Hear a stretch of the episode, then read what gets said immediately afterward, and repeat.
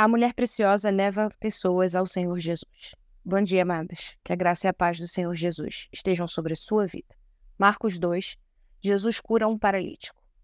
Poucos dias depois, tendo Jesus entrado novamente em Cafarnaum, o povo ouviu falar que ele estava em casa. Então muita gente se reuniu ali, de forma que não havia lugar nem junto à porta.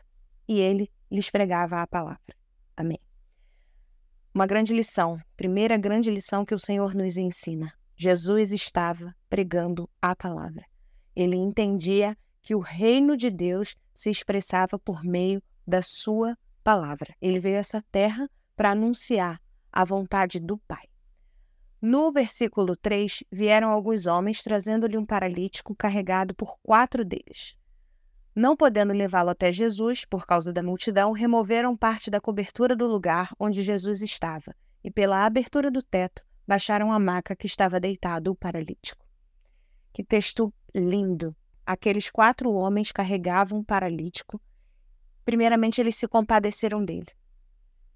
Eles o levaram até Jesus, porque eles sabiam que Jesus era o único que poderia curar aquele homem.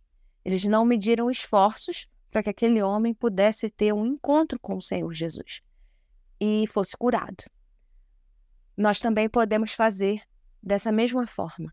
Essa é também uma grande lição que o Senhor nos ensina nesta manhã. Nós podemos nos compadecer das pessoas que sofrem e devemos levá-las até Jesus.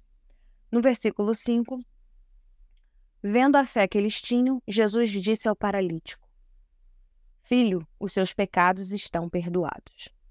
Mais uma grande lição.